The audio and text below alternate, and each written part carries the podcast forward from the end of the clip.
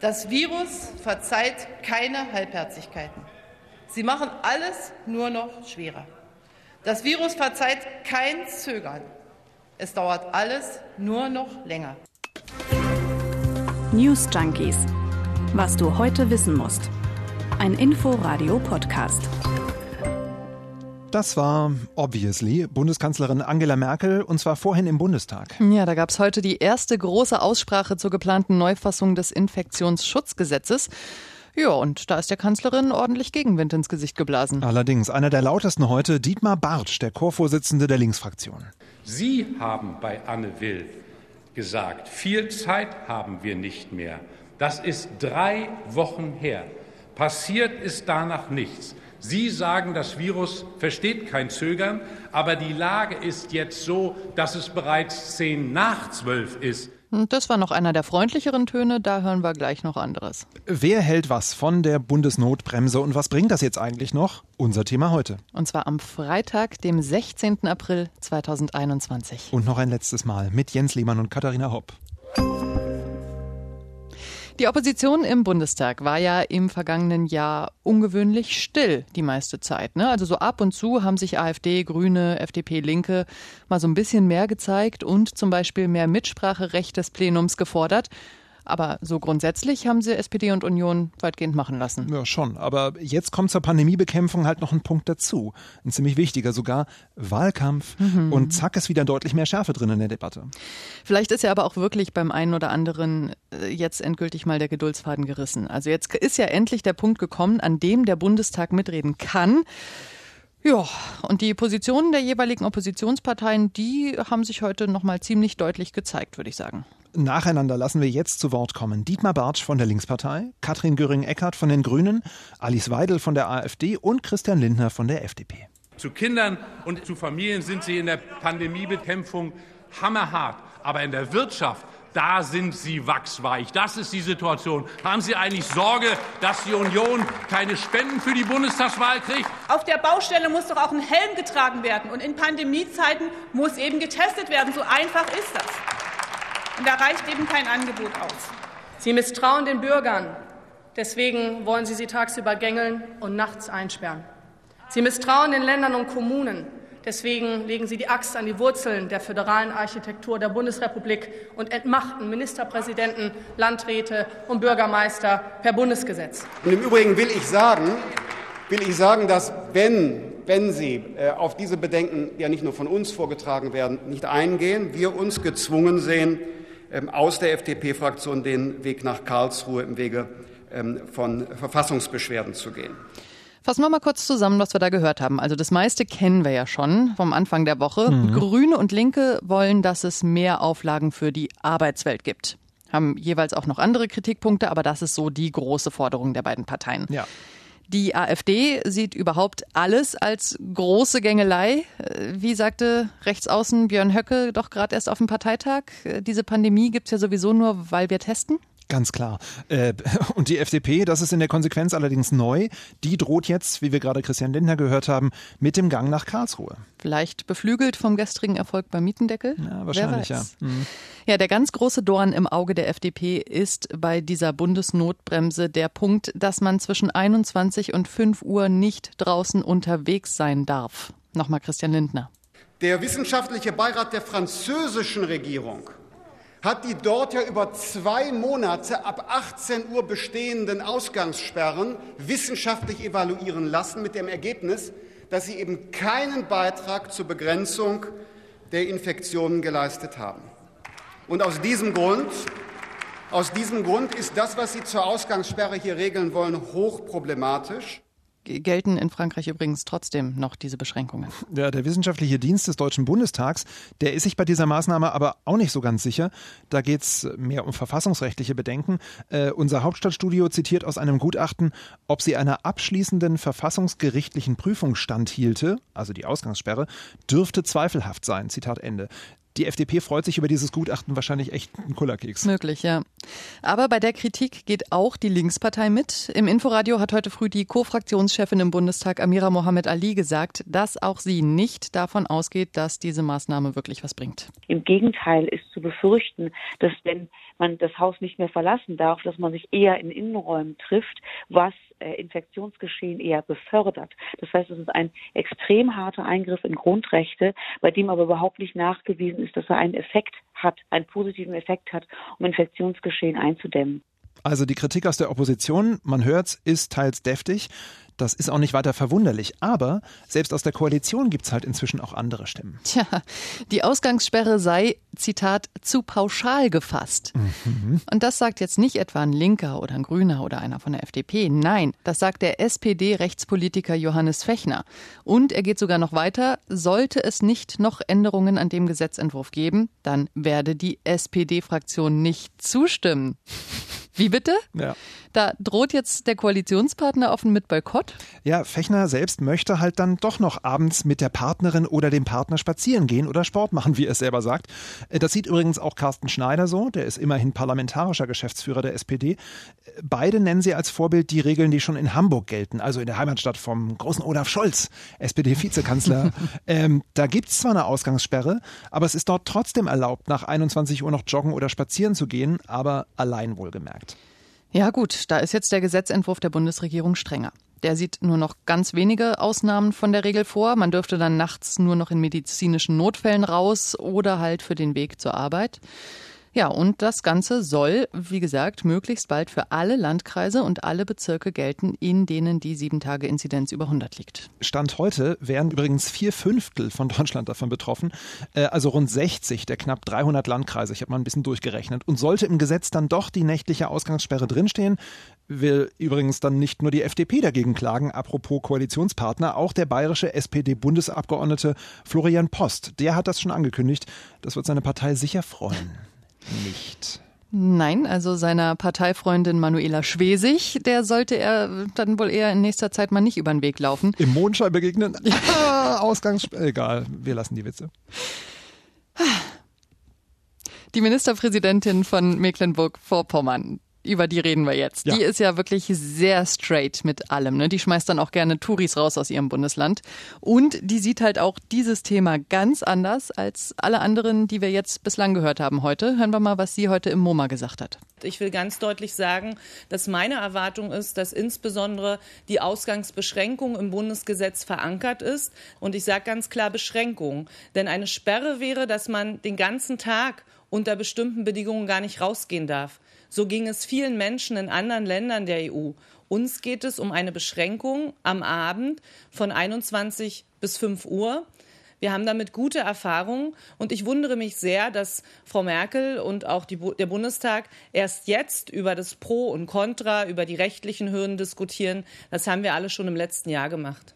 Finde ich tatsächlich nicht so schlecht den Hinweis. Mal ein bisschen runterkochen, auch die Emotionen, oder? Mit der Beschränkung, ne? Ja. Nicht Sperre, ja.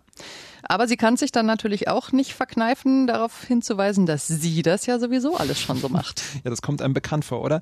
Das ist ja auch generell das Grundproblem. In einigen Ländern klappt das gut mit der regionalen Differenzierung und den Maßnahmen und in anderen dann eben nicht. Klar, eine Frau Schwesig, die in ihrem zugegebenermaßen relativ einwohnerarmen Bundesland die Zügel fest im Griff hat, für die ist das alles Kindergarten gerade. Das Bundesgesetz kommt viel zu spät und das ist aus meiner Sicht auch nicht äh, ausreichend. Und deshalb handeln wir natürlich als Land viel eher. Wir wollen nicht warten, bis wir wie in anderen Bundesländern ganz durch die Decke gehen, sondern ziehen rechtzeitig die Notbremse. Wir steuern also nach, so wie wir das auch immer verabredet haben. Ja, die dritte Welle ist auch in Mecklenburg-Vorpommern angekommen. In der Tat. Jetzt auch Inzidenz über 100, auch landesweit. Und ja, dementsprechend wird er jetzt halt auch dann dicht gemacht ab Montag. Genauso übrigens in äh, Baden-Württemberg. Ich musste gestern wirklich lachen, als diese Meldung reinkam, so als wäre das die Sensation. Baden-Württemberg zieht schon am Montag die Bundesnotbremse, bevor sie überhaupt beschlossen wurde. Das ist so ein Quatsch. Ist da wirklich nicht so, als wären das jetzt komplett neue Maßnahmen, die dann ad hoc eingeführt werden müssten? Das sind halt immer noch die Beschlüsse, über die wir hier reden, die die Länder vor inzwischen über einem Monat selbst getroffen haben. Ja, aber die Nachrichtenspirale hat sich irgendwie so weitergedreht, genau. ja, dass das so hoch ist vor zwei Wochen gewesen, können wir uns nicht mehr dran erinnern. Ja, und darauf hat dann auch ein ziemlich entnervter Bundesgesundheitsminister Jens Spahn gestern nochmal hingewiesen. Die Zeit drängt und bereits jetzt haben alle auch die Möglichkeit, schon zu handeln. Man muss nicht auf dieses Bundesgesetz warten. Apropos warten aufs Christkind. Ich muss doch nochmal auf die Bundestagsdebatte heute zurückkommen. Mein persönlicher Hinhörer war da ein ziemlich nerdiges Scharmützel zwischen SPD-Gesundheitsexperte Karl Lauterbach und FDP-Chef Christian Lindner, den wir ja schon häufiger gehört haben. Die waren ja beide gestern auch bei Maybrit Illner und offensichtlich noch nicht ganz durch mit ihrem Gespräch da. Was macht man? Zwischenruf anmelden im Bundestag, Mikro auf und sich dann gegenseitig vorwerfen, den anderen unvollständig zitiert zu haben. Zunächst einmal, Herr Lindner, Sie haben mich richtig zitiert, aber nicht vollständig zitiert. Und das ist in diesen Zusammenhängen ist es bedeutsam. Wenn, wenn Sie schon mangelnde Vollständigkeit beklagen, es war bei mir keine Absicht, hätte ich mir gewünscht, dass Sie, wenn Sie schon die Wirksamkeit der Ausgangssperre gerade noch einmal unterstrichen hätten, dass Sie eingegangen wären auf die wissenschaftliche Untersuchung des Beirats der französischen Regierung. Ja, ja, gut, die haben wir ja nun schon gehört von ihm. Mhm. Ja, das ist halt immer schwierig, ne? Also Diskussion ist ja gut und ist ja auch wichtig, aber es ist halt auch irgendwie dieses Klein-Klein, das einen dann über kurz oder lang verzweifeln lässt, ne? Wer Total. hat wann welche Studie wie falsch zitiert? Das beschleunigte Gesetzgebungsverfahren wird auch abgelehnt, aber natürlich auch wieder nicht von allen. Und irgendwann fragt man sich dann wirklich, Freunde, echt jetzt? Die dritte Welle läuft doch. Ja, Lauterbach hat es ja gestern Abend bei Ilner selbst nochmal angedeutet. Die Intensivstationen, die laufen immer schneller voll. Zuletzt lagen fast 5000 Menschen in Deutschland wegen Covid-19 auf der Intensiv. Und der Altersschnitt der Leute, die da reinkommen, der liegt inzwischen bei 47, 48. Da muss ich schon schlucken, das ist mhm. sieben Jahre von mir entfernt. Und die Hälfte von denen, sorry, die stirbt dann halt auch wirklich. Bei der wöchentlichen Pressekonferenz von Gesundheitsminister Spahn und RKI-Chef Lothar Wieler gestern, da war ja auch ein Oberarzt der Charité dabei. Mhm. Steffen Weber-Carstens heißt der. Und der hat auch nochmal klar gemacht, dass man nicht nur auf die nackten Zahlen gucken soll, sondern auch darauf, was die bedeuten. Also wenn 10 Prozent der Intensivbetten noch frei sind, dann heißt das pro Krankenhaus im Schnitt, dass noch genau ein Intensivbett übrig ist. Dieses Bett haben Sie für den Schlaganfall, für den Herzinfarktpatienten, für den Unfallpatienten, für den chirurgisch operierten Patienten und für den Covid-Patienten. Das ist die Situation, wie sie im Moment ist. Und wie gesagt, jeden Tag kommen immer neue Covid-Fälle dazu. Die Kliniken in Brandenburg, die haben schon Konsequenzen gezogen und führen inzwischen auch nur noch dringend notwendige Operationen durch. Das dürfte nicht nur da so sein. Ja, und dann liest man diesen Gesetzentwurf zur Änderung des Infektionsschutzgesetzes und hm, mhm. wirkt dann fast eher so ein bisschen böse gesagt wie eine PR-Kampagne. Ja. So nach dem Motto, guck mal, wir tun doch was. Aber müssten wir denn nicht schon viel weiter sein? Ist das nicht alles too little too late? Vor allem wenn eben an kleinsten Details noch gefeilt wird und sich das von Woche zu Woche hinzieht und dann solche kleinen Scharmützel im Bundestag dazukommen, obwohl wir schon zu Beginn der dritten Welle mit die höchsten Infektionszahlen der ganzen Pandemie haben. Darf man nicht vergessen. Ja, und dann gucken wir nochmal über die Grenzen und sehen, okay, Portugal hat nach langem hartem Lockdown, ja, aber jetzt eine Inzidenz von unter 30. Großbritannien hat 60 Prozent seiner Bevölkerung geimpft, steht in Teilen schon wieder vorm Pub in der Sonne. Mhm, Pint in die Höhe. Ja, und bei uns kommt man irgendwie nicht aus dem Micromanagement raus. Alles so kleinteilig. Ja, dabei haben wir doch endlich das, was viele immer wollten. Wir haben es schon angedeutet. Vorbei die Zeiten von Hinterzimmerkungelei, lähmenden Bund-Länder-Konferenzen und Tippelschritten, glaubt man zumindest. Endlich wird auch der Bundestag einbezogen, inklusive Debatten wie der heute. Aber wenn uns selbst das nicht mehr weiterbringt, dann weiß ich auch nicht mehr weiter, ehrlich gesagt. Wir hatten es ja die Woche schon mal. Ne? Ähm, vielleicht sollte man wirklich bei allen Entscheidungen zur Corona-Politik, die ja wirklich wirklich tief in unser aller Leben eingreifen, ja, auf jeden Fall. einfach mal diesen vermaledeiten Fraktionszwang aufheben. Ja. Jeder stimmt nach bestem Wissen und Gewissen für oder gegen Maßnahmen. Wahlkampf hin oder her, das wird doch auch bei anderen anspruchsvollen ethischen Fragen gemacht. Und es würde auch jetzt sicherlich vielen Politikerinnen und Politikern ganz gut zu Gesicht stehen. Ja, aber du hast das Zauberwörtchen eben schon gesagt und wir hatten es vorhin schon. Es ist dummerweise ein Superwahljahr und das macht sich eben auch leider in der Corona-Politik unangenehm bemerkbar. Vermutlich nächste Woche wieder, wenn das Gesetz dann im Bundestag abgestimmt werden ja, soll. Mittwoch, ja. Und wo wir gerade dabei sind, ein sarkastischer kleiner Nachklapp zur gestrigen Folge sei mir noch erlaubt. Äh, da haben wir euch erklärt, warum das Verfassungsgericht den Berliner Mietendeckel gekippt hat. Und wir haben auch erklärt, dass vor allem Parlamentarier von Union und FDP dagegen geklagt haben. Ah, ich habe so eine grobe Idee, was jetzt kommt. Ähm, Spiegel-Recherche? Ja, du hast auch den Spiegel gelesen, wie ich merke. Da habe ich heute als meine kleine Meldung des Tages Folgendes gefunden. Und so richtig überraschend finde ich das jetzt auch nicht. Aber die Immobilienwirtschaft, die ist der größte CDU-Spender. Die Linksfraktion hat mal die Parteispenden ausgewertet und kommt zu dem Ergebnis, dass vor allem Union und FDP von großzügigen Spenden der Wohnungsbauunternehmen profitieren. Großzügig äh, bedeutet, CDU und CSU haben letztes Jahr mehr als 1,25 Millionen Euro von der Immobilienwirtschaft bekommen. Ein Schelm, wer dabei Böses denkt. Oder an den jetzt wieder heftiger werdenden Wahlkampf um Mietendeckel und Co. denkt, ja. Mhm. Ich habe auch noch eine Wirtschaftsmeldung tatsächlich. Der Bund hat letztes Jahr, und jetzt halte ich fest, 70 Prozent weniger Geld aus der Flugticketsteuer eingenommen als 2019, hm. weil deutlich weniger Menschen irgendwo hingeflogen sind. Okay, ich gebe es zu, soweit ist das noch keine große Überraschung. Aber welches Aber kommt jetzt noch? Aber trotzdem wurden noch Tickets besteuert und zwar von 24,7 Millionen Fluggästen. Und hier reden wir nur von deutschen Flughäfen. Krass. 24,7 Millionen in einer Zeit, von der man sagt, da ist doch gar keiner irgendwo hingeflogen. Und das sind dann nur rund 30 Prozent vom normalen Aufkommen. Das ist doch wirklich irre. In diesem Sinne fliegen wir jetzt mal ins Wochenende mhm. mit Rad und Auto. Nächste Woche sind dann Dörte und Martin für euch da. Tschüss. Tschüss. News Junkies. Was du heute wissen musst. Ein Podcast von Inforadio. Wir lieben das Warum.